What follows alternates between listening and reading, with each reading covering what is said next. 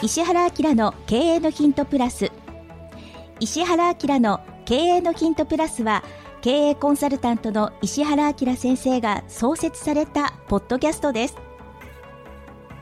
2021年2月初旬に石原先生が永眠された後は長年の友人であり30社の企業オーナーである小島美希人社長が石原先生の意思を引き継ぎ皆様から寄せられた経営マーケティングビジネスセンス生き方などの分野から聞き手の質問にお答えしながらお話をしていくというプログラムです。経営のヒントプラス第576回目お届けいたします。ナビゲーターの福田紀子です。小島です。よろしくお願いします。よろしくお願いします。小島社長では今日もお知らせからお願いします。はいえー、私のですね、えー、経営しております株式会社 e メディックという会社がありまして、えー、Yahoo とか Google でですね、株式会社 e メディックというふうにですね、検索していただくとですね、あの、私の会社のホームページが出てきます。あ、でですね、ちょっと注意なんですけど、うん、の、なんか同じ名前が3社ぐらいあるんですよ。e メディックさん。あります。はい。はい、なので、あの、開くと私のあの普段着ないスーツ姿の写真が出てきます。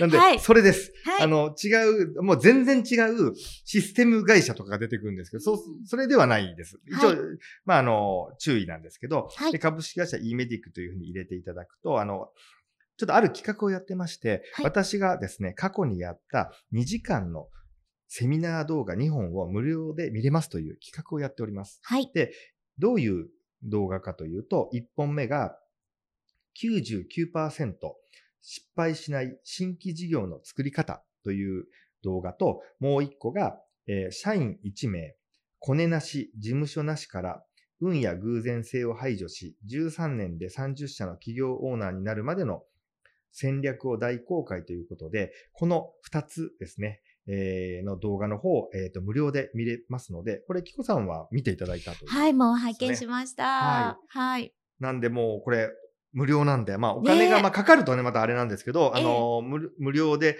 まあ、ぜひ、あの、見ていただきたくて、この二つを特に経営者の方は、できれば幹部の方とかね、社員の方と一緒に、うん、特にこの一本目の99%失敗しない新規事業の作り方は、これ見るだけで、新規事業が量産できます。いや、はい、もう本当にね、素晴らしいことをお話ししてくださっているので、はい、絶対見た方がいいなと思ってるのもそうなんですけど、だからうちでは、本当に私の秘書も、あのこれちゃんと見て、はい、レポートを提出しなさいって言いましたからね。なるほど。なるほど。そしたらですね、えっと、ちゃんとですね、資料が出来上がってきました。あ素晴らしいですね。はい。こう、なんで本当にもうこれあのー、まあ、それぞれの、まあ、会社でですね、うん、もうぜひもう本当にあの、みんなで社内で実践していただきたくて、はい、本当に見ていただくとわかるんですけど、新規事業って本当に流れ作業で作ることが実はできるんですよ。もうね、その発想がなかったので、はい、本当にびっくりしました。特にあの、私が今までやってきたビジネスっていうのはほとんど異業種なんで、はい。まあ実際その、もちろん経験ないよりはあった方がいいんですけど、はい、逆にね、その自分の業界のことを知りすぎてるっていうのが逆にあだとなる場合が多いんですよ。お客さん目線に立てないんですよ。うん。うん。なので、あの、実際別に経験があるなしっていうのは本当に関係がなくて、はい、あの、全く違う考え方で、本当にね、機械的に新規事業を作るための準備を、これ本当に、あの、きちっと教えれば、例えば今、まあ4月5月じゃないですか。はい、あの、新卒の子が入ってきますよね。はい、その社員研修で、あの、このやり方を1ヶ月ぐらいとか2ヶ月教えたら、その新人の子が新規事業の準備できますから。すごいワクワク。普通にできますよ。はい。あもちろん、あの、最終的な決裁権は当然ね、上司とか部長、あの、役員、社長がやるべきだと思うんですけど、はい。社員、そういう新人研修としても、うん、下手するとその3、4人にやらせたら1個ぐらいは儲かるビジネスできちゃいますよ。このと、この通りやるだけで。はい。はい。いや、これちょっと、本当ちょっと大学生とかにやらせてみたいです、ね、そうですね。なんか柔らかい発想でまた、新しいこと作ってくれそう。で、特にあの、まあ、経営者の方、私もそうですけど、40代、50代以降だと、まあ、頭硬いんですよ。はい。はい。特におっさんも頭硬いんで、僕もそうですけど、よりは20代のわ、まあ、若い、あえて言います、若い、ね、はい、そういう若い子たちに、うん、あの、しかもゲーム感覚でやらせると、うん、まあ、びっくりするぐらいの新規事業の種というんですかね。はい、で、それが出てきたら、最終的に、経営者の方、もしくはそういう上司の方が判断すればいいわけじゃないですか。やるやらないは。はい、もう練習っていうのはお金かか、私のやり方ほとんど、まあ、あの、極力お金かけないやり方っていうのを提唱してるんで、はい。いいんじゃないかなと思って、ぜひ、まあ、見ていただければなと思います。はい。ご覧になってください。はい。株式会社 e メディック、e メディックはカタカナで検索を行ってください。はい。では、今日の質問です。はい。現在、サービス業をやっています。Google の自社の星評価が1.8で低いのですが、星評価を改善する方法についてアドバイスをいただけますでしょうかと、はい、いただきました。はい、これはあのーよくですね、Google で何かお店とか会社名を入れると、右のところに出てくるんですよ。はい。はい、あの、はい、例えば、あの、星1個とかだと、で、コメントが書いてあって、もうこの会社、お店のサービス最低でした。うわ。これ、結構、あの、美容室とか、はい。病院とか、はい、クリニックとか、割と接客業の方が多いんですね。と、お客さんが書くんですよ。はい。で、これがかなりの影響を及ぼすんですよ。結局、検索すると、その星が、例えば全部5だったら5.0って平均点が出るんです。あの、アマゾンの星も、あの、なんか星、まあ、3.5だったら3.5まで色がついてるじゃないですか。で、はい、分かっちゃうんですよ。で、それがすごい目立つところにあるんですよ。はい、そうなると、それがですね、一番いいのが5です。はい、一番ダメなのが1です。はい、で1が多いと平均点が1点いくつになっちゃうんですよ。はい、そうすると、すごいそれ目立っちゃうんですよ。で、あの、っていうことだと思います。これあとね、はい、ホテル業とかの方とか、そういうもう、基本接客業ですね。の方だと、特に社長さんとかだと、なんか、これが悪い評価があると、なんかそ、それによっても売り上げが下がってしまうんじゃないかと思って心配で、プラス実際これ影響するんですよ。はい。心配になりますしね。で、これの改善方法についてってアドバイスなんですけど、はい。これは、あの、まず1個目。絶対にやってはいけないことは、はい、自作自演です。それなんかちょっとバレた時に、はい、余計大変なことになりそうですね。でこれは、あの、私もちょっとこれね、過去経験があるんですけど、はい、あの、ある、まあ、サービス業の会社の経営に携わってた時に平均点がすごく下がった時に、はい、あの、何個かですね、あの、スタッフとかに、まあ、あの、ちょっといいことを書いてもらったんですよ。はい。あの、なんですけど、そういうことをもしやってしまうと、うん、最悪 SEO ごと、SEO で上がってたやつが全部吹っ飛びます。だから自分の会社名、お店を入れても1ページ目に出てこないってことになります。あの、Google のペナルティで。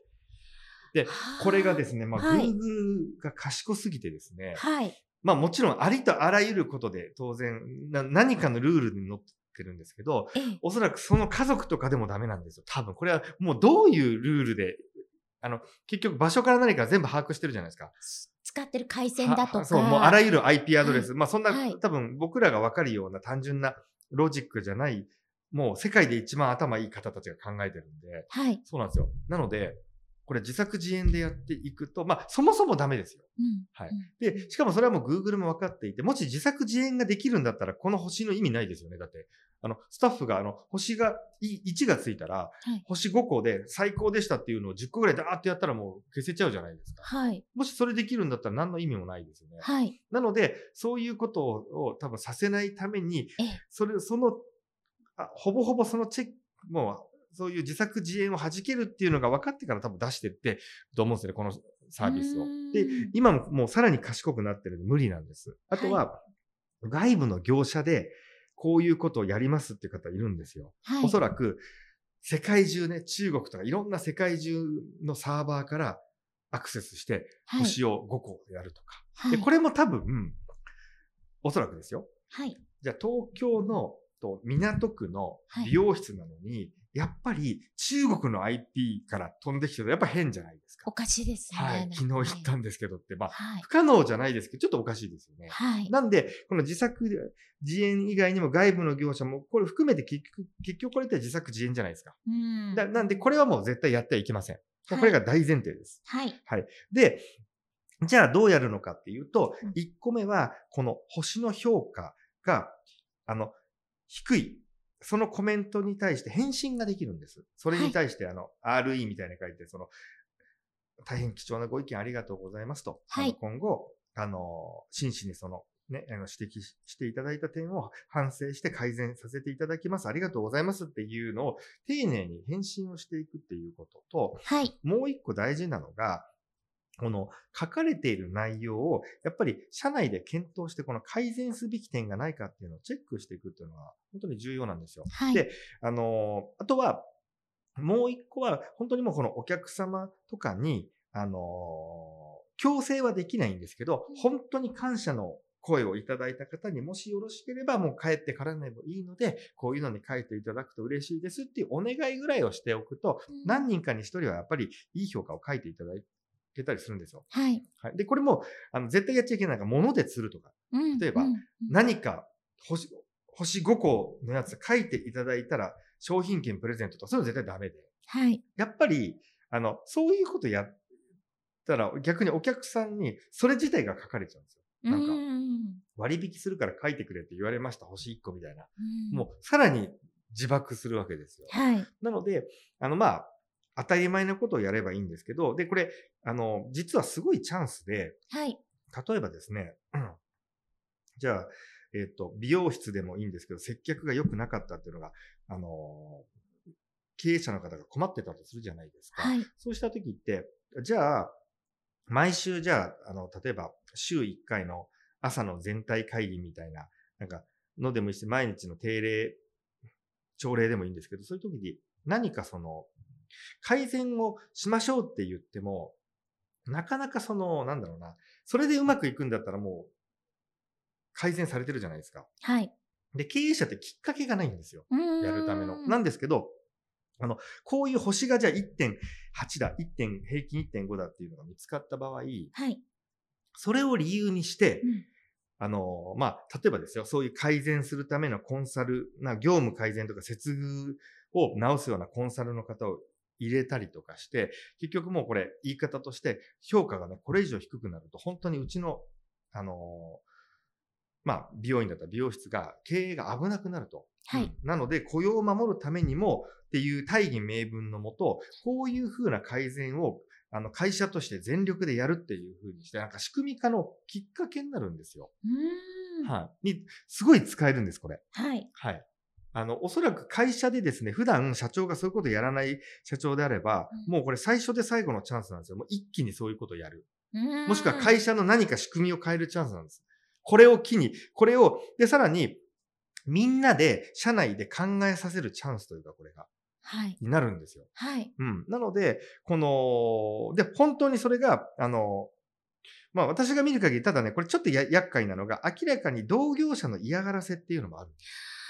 もう、どう見ても悪口ありえない誹謗中傷。それは、ちゃんと Google の方に、あの、こういう嫌がらせが来てますっていうのを、あの、向こうに Google のその、そういうフォームがあって、はい。あの、ちゃんとお知らせできるんです。で、向こうがこれ明らかに誹謗中傷だって分かったら下げてくれます。あ、そうなんですね。そうしないともう、同業者同士の潰し合いになっちゃうじゃないですか。はい。はい。なので、それは大丈夫なんです。はい、なので、それは消せるんで、はい、そうじゃなくて、もう、やっぱりですね、うん私もその、こういう星の、あの、評価が良くなかったやつを、で、しかも、ある程度超、ある程度の文章で書いてる方って結構鋭いとこついてくるんですよ。はい。でそれは逆に、あの、もしかしたら、社内の誰も気づかなかったことに、に対するヒントをもらったっていうふうに考えれば、はい、それがね、あの、きっかけになるんですよ。会社を良くしていくっていうふうに考えると、本当に唯一のチャンスですよ。はい、普通その、会社とかそういう接客業で、いきなりその接客のプロみたいな、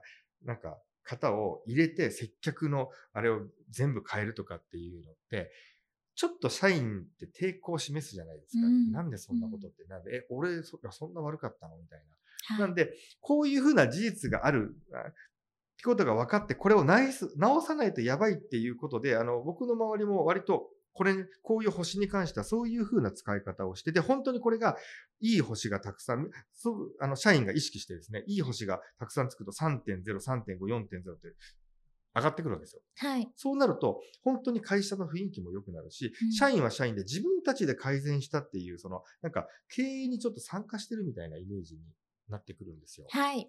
なので、あの、そういう使い方を、まあ、していただくと、この星っていうのはもちろん、あの、高いに越したことないんですけど、今低いとしても改善のポイントはありますんで、これまとめますと、本当にね、絶対にこの星5個を社員でやらないでほしいと。1日で解決できちゃうんですよ。はい。ですけど、後で本当にもうとんでもない取り返しがつかないことになるんで、それはやめてほしいということと、はい。あの、この低いっていう理由を、を何とかしてその自分の会社を仕組み化するための、何か改善するためのいい、その特に経営者はですね、いいきっかけにまあしていただければなと思いますで、これはほとんどのサービス業の方がみん、皆さん苦しんでるんですよ。はい。でも苦しんでるんですけど、書いてあることも結構まと、まとえたことは書いてあるんで、そこはやっぱ真摯に受け止めて、ぜひ、ぜひですね、改善のための、あの、材料にしていただければなと思います。はい。はい。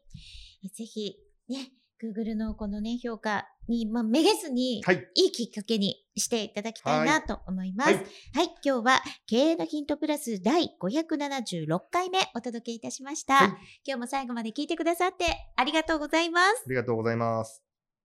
今日のポッドキャストはいかがでしたか？番組では小島社長への質問をお待ちしております。メールアドレス info アットマーク m-aim.jp 宛てに質問内容を記載の上、件名をポッドキャストの質問と明記してお送りください。メールアドレスはポッドキャストの概要欄にも記載しております。そちらもご確認ください。それではまたお耳にかかりましょう。ごきげんよう。さよなら。